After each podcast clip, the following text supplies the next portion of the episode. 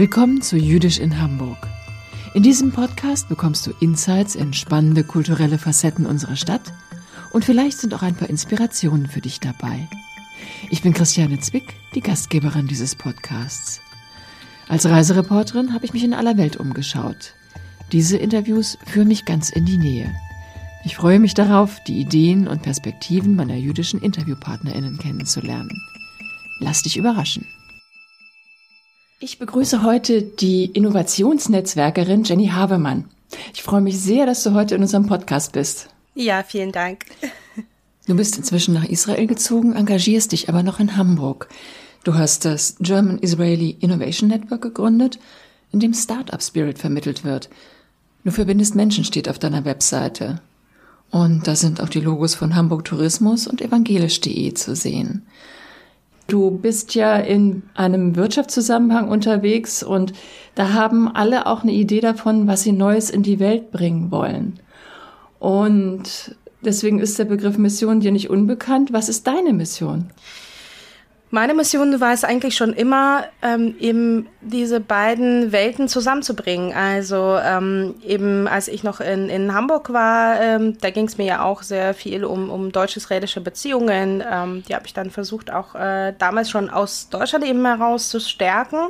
Und jetzt, wo ich in Israel bin, ist eben meine Mission, ähm, diese beiden Länder zu verknüpfen und diese Beziehungen einfach ähm, äh, stärker wachsen zu lassen, ähm, damit wir eben voneinander auch äh, profitieren. Und aufgrund der, der Geschichte gibt es natürlich ähm, eine gewisse äh, Vorsicht, manchmal auch ähm, ja so so ein komisches Gefühl, eher so von der deutschen Seite aus. Also die Israelis sind mittlerweile, früher waren auch die Israelis sehr, sehr vorsichtig, was irgendwie deutsche Produkte zum Beispiel anging, weil die dann noch sehr, sehr sensibel waren, ähm, eben so kurz nach dem, nach dem Zweiten Weltkrieg, ähm, nach dem ähm, Holocaust. Aber mittlerweile sind ähm, ja die Israelis da sehr, sehr positiv Deutschland gegenüber gestimmt. Ähm, bei den Deutschen gibt es sehr oft noch so ein ja, ähm, vorsichtiges Gefühl und meine, meine Mission äh, ist eben, ja, diese beiden Welten zusammenzubringen und natürlich auch über so auch dadurch auch ähm, zum Beispiel Antisemitismus äh, zu bekämpfen, weil ich glaube, dass das eins der, ja, der Wege ist, ähm, äh, Antisemitismus zu bekämpfen. Welche Art von Inspiration gibt es bei dir? Also da ist halt der Bereich äh, Digital Health, da ist der Bereich äh, Cybersecurity, Industrie 4.0. Ähm, ähm, und äh, Foodtech, also alles, alle Bereiche der Innovation spielen natürlich eine wichtige Rolle. Und es geht, es geht eben darum zu gucken, was wird in Deutschland gebraucht, also welche, welche Arten, wenn, wenn jetzt äh, Kunden auf uns zukommen, was brauchen sie? Ähm, und eben sowohl die Information, äh, Innovation miteinander zu verknüpfen und die Firmen und die Menschen miteinander zu verknüpfen, aber wie du schon gesagt hast, man, wir verbinden ja Menschen, das bedeutet, man muss auch eine Brücke, eine Kommunikationsbrücke schaffen, weil im Endeffekt ähm, ist es ja, ist es ja nicht nur Technologien verbinden, sondern auch zu gucken, okay, wie kann man zusammenarbeiten? Und das ist das, was, äh, was wir auch tun, auch also zwischenmenschlich, beziehungsweise ähm, jeder hat ja eine eigene Art von Businesskultur, wie man das so schön sagt, und die zu vereinen und da zu kommunizieren, das ist das, was, was wir im Endeffekt tun. Wenn du von Businesskultur sprichst, was sind denn da, sagen wir mal, die Unterschiede und was sind vielleicht auch die Gemeinsamkeiten?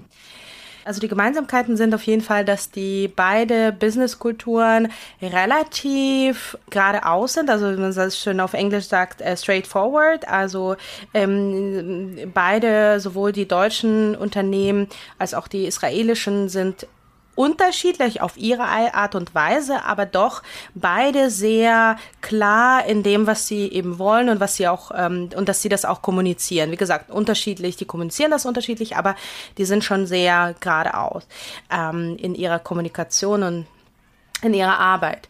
Ähm, ein äh, Unterschied ist, äh, das nenne ich äh, gerne ähm, immer wieder in, in, in, Talks auch als grüne Banane. Das bedeutet, ähm, dass die israelischen ähm, Innovationen, israelische Startups sind ähm, äh, first in the market und die Deutschen versuchen best in the market zu sein. Das bedeutet, die israelischen Startups übergeben eine halbfertige grüne Banane dem Kunden. und die, ähm, diese Technologie ähm, grüne Banane reift dann bei dem Kunden. Dann äh, schaut der Kunde, okay, wenn irgendwie äh, Fehler gibt, wenn irgendwas nicht funktioniert, dann bessern wir das, äh, verbessern wir das eben einfach. Und äh, während eben die Deutschen ähm, erst, wenn die Banane ganz gelb ist, die erst dem Kunden übergeben, also best in the market.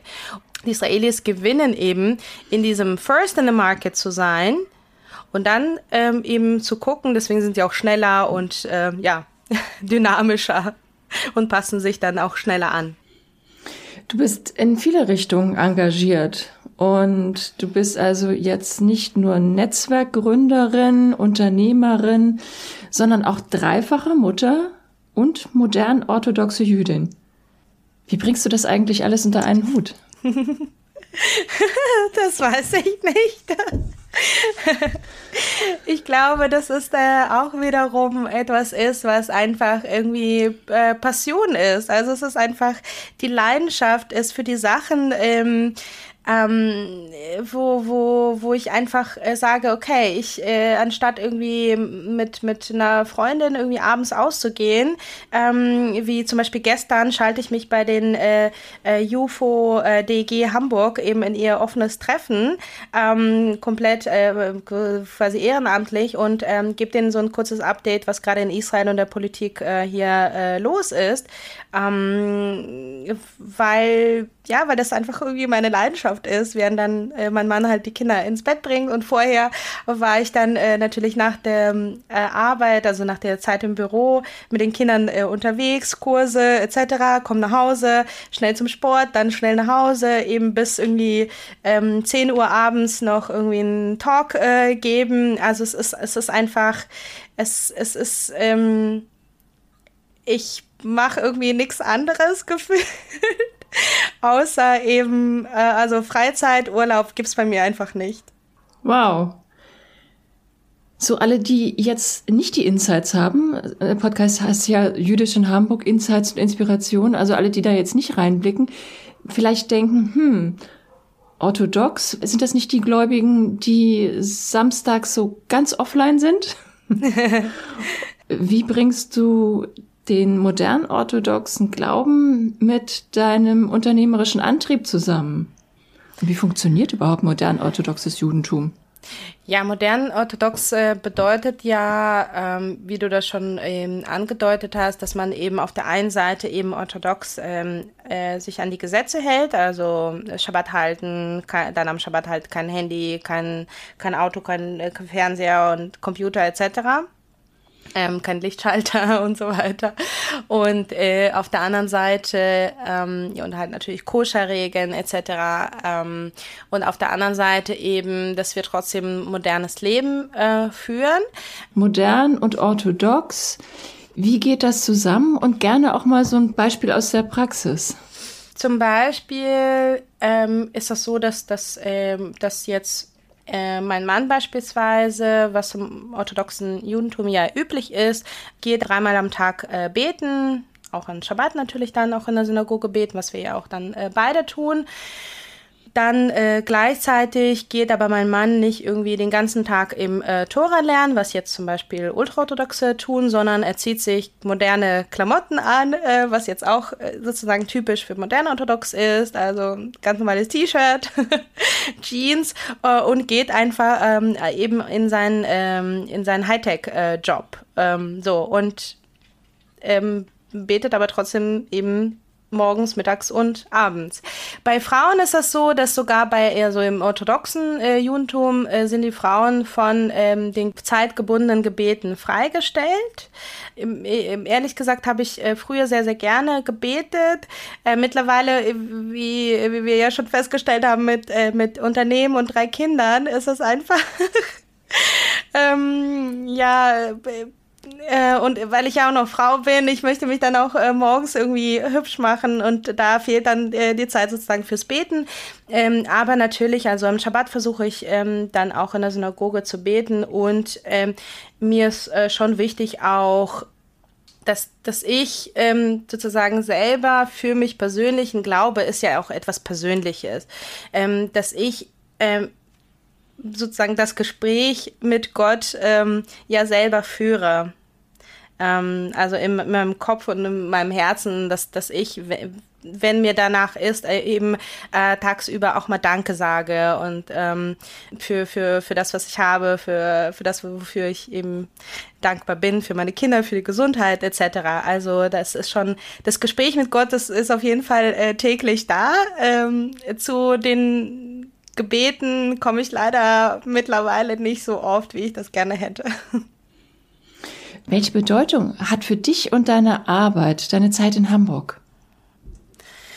Meine Zeit in Hamburg hat mich natürlich auch ähm, in gewisser Weise ähm, inspiriert und zu dem motiviert, was, was ich auch ähm, jetzt tue.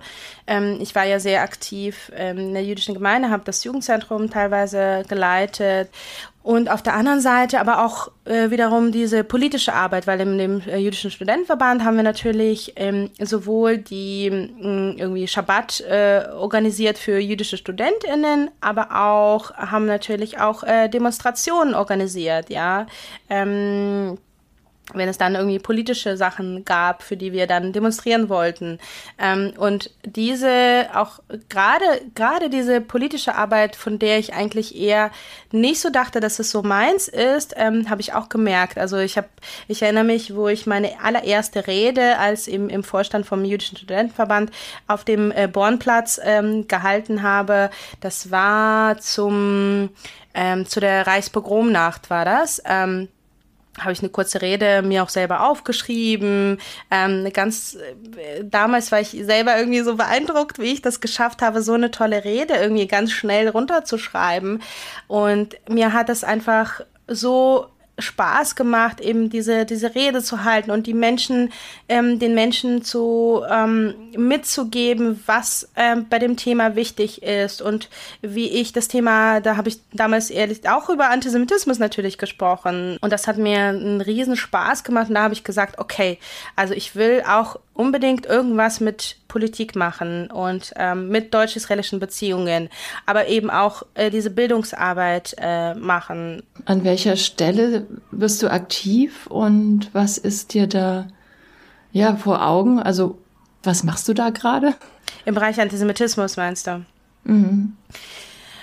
Mm, ja, genau. Also wie, wie du schon gesagt hast, Antisemitismus war, ist, ist etwas, was ich natürlich mein Leben lang erlebt habe und auf das ich auch immer wieder aufmerksam gemacht habe.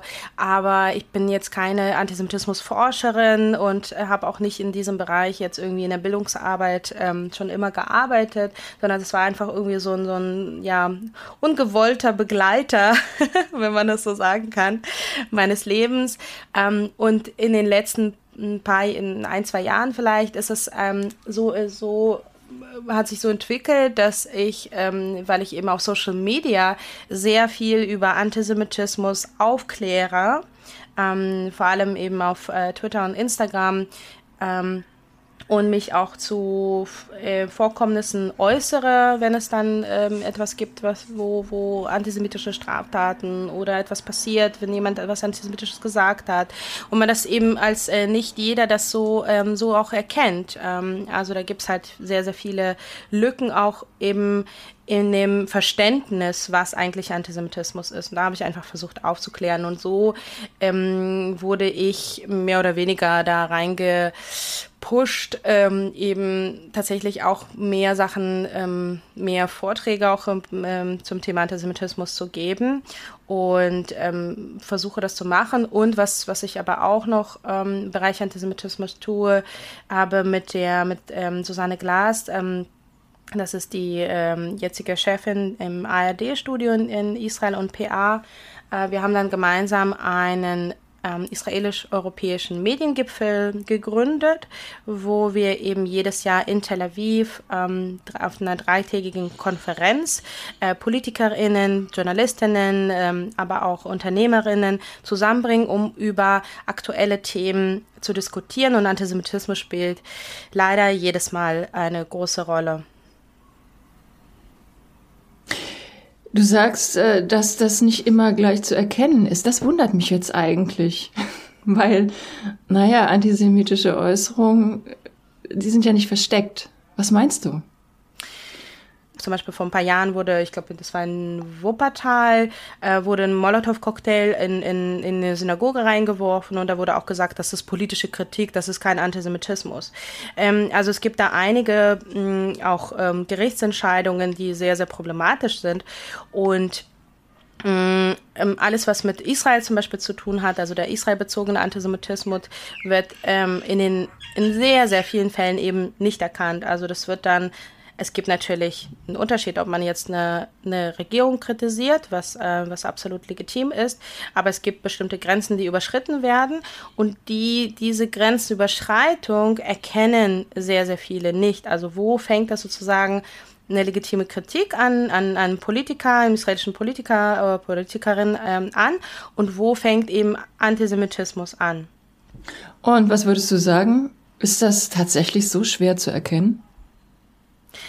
Ähm, es ist wahrscheinlich äh, schwer zu erkennen für, für Menschen, die sich nicht täglich damit beschäftigen. Also es, ich bin jetzt nicht so nicht so arrogant und sage jetzt, jeder muss sich jetzt äh, wirklich mit, mit, äh, mit so gut mit der Politik und mit dem Begriffen Antisemitismus auskennen, dass er jetzt äh, ganz genau weiß, wo ist diese Grenze.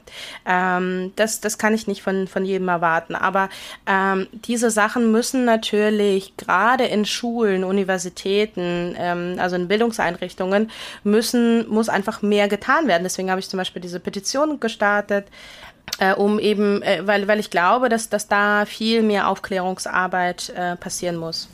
Ich habe gesehen, eine Petition für mehr Bildung gegen Antisemitismus, Hashtag keine leeren Worte, haben inzwischen fast 29.000 Menschen unterschrieben.